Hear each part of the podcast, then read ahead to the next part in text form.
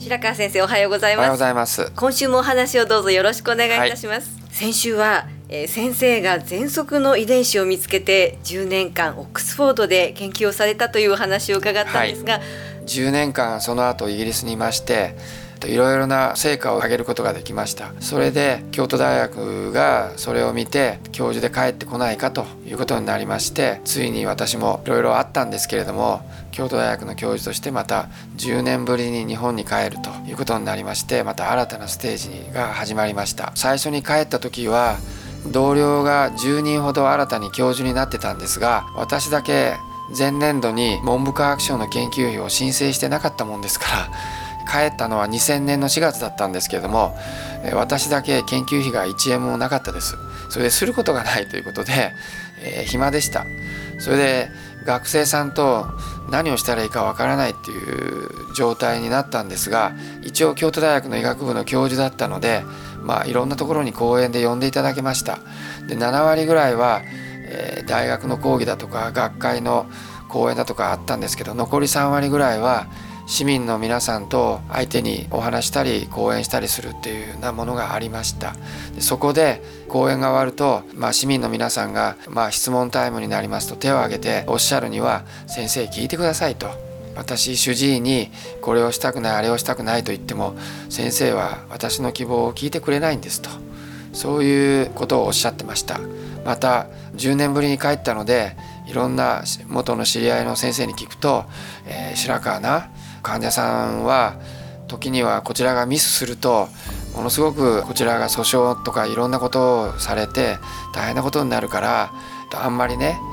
君は暴走する方だからあんまりそうそのそうしない方がいいよっていうアドバイスも受けてましてああ患者さんと医者の関係が難しいことになってるんだなってことが分かりました。それで患者さんたちにじゃあ病院でお医者さんの言う処方以外にどういうことをやってるんですかとお聞きしたところいやまあ机の下からですねごそごそいろんなもん出して、えー、サプリメントとかですねいろんな変わった水だとか出して一生懸命これを飲んでますというわけですよ。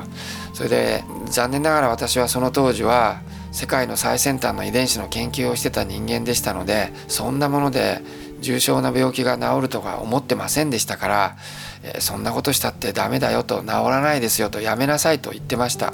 ところがどこでどこに行ってもどんな人たちが出てきてもみんな幾度にこういうのを飲んでますあれをやってますというのが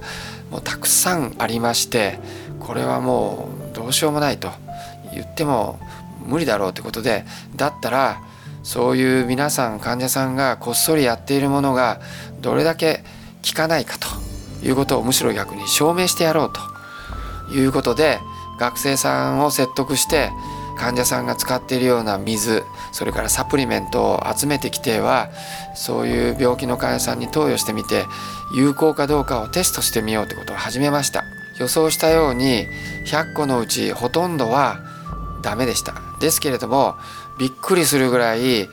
有効なやつがあるんですね。それで私は周りの人間にこういうものもあるけど知ってるかって言ったら誰も知らないと。じゃあこういうことも研究の一つだから始めてみようということで私は遺伝子を研究する人間として教授として呼び返されたんですけれどもちょっと脱線しちゃってですね。今でいう代替医療伝統医療それから民間医療そういったいわゆる西洋医学の病院のお医者さんたちがやっていないようなもので漢方だとかお灸だとか針だとかそういうものも含めていろんなものをテストしてその中で薬や西洋医学の技術に匹敵するようなものを見つけてきてそれを西洋医学と同じように扱って患者さんが治るために何かいいものがないかというのを探すそういう研究を始めようということに変えました。それで毎日毎日いろんなところからご依頼があったようなものを学生さんを知った激励してテストしていくと、えいろんなものが新たに効くということが見つかってきてじゃあそれをきちっとした形でデータを出して論文化して世の中に広めていこうと。いうそういうのの学問体系を作ろうと思いました。それで周りの先生方にそういう話を一生懸命したんですけど何せ今から15年前ですのでまだこういうものが世のため人のためになるんだという認識があまりなくてなかなか賛同を得られませんでした。そこで余計まあ学生と一生懸命論文を作ってはそれを世に出すというような形でやっていましたら統合医療学会の会長をしておられた渥美和彦先生から電話がかかってきまして私は君のことは知らなかったんだけど一生懸命頑張ってるらしいのでちょっと来てくれないかと言われて渥美先生のところに行きましたところ君のように頑張ってくれる人が欲しかったので来年の統合医療学会の会長をやってくれないかということで会員でもなかったのにいきなり会長に指名されて、まあ、統合医療学会の確か第5回目だったと思いますけども総会の会長に任命されて、まあ、京都大学で統合医療学会の学会を開くという、まあ、重責をね担うことになりましたそれでそこに発表するためにいろいろなデータを出すということで糖尿病やいろんな病気にどういうものが効くかということのこれまでの総仕上げという形で、まあ、データを集めてそれから私は遺伝子が専門でしたので例えば糖尿病なら糖尿病の原因の遺伝子がいくつかあるわけですね。でそれをまず治療の前にどれくらいその遺伝子が強く発現しているかを調べる。そうすその上で一つには西洋のお薬。もう一つは例えば漢方。あるいはその他の民間医療のものを用意してですね患者を何群かに分けて投与してみると。それで一定期間経った後原因の遺伝子がどれだけ減っているかによって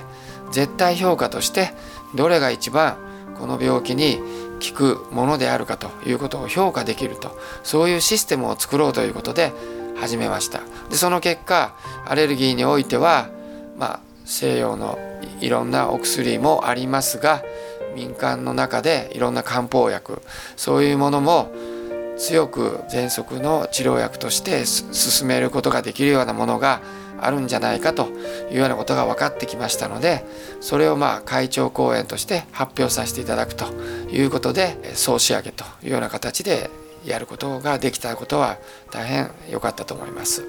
ありがとうございます。またこのお話の続きは来週お願いいたします。はい、お話の相手は FM 西東京の飯島千尋でした。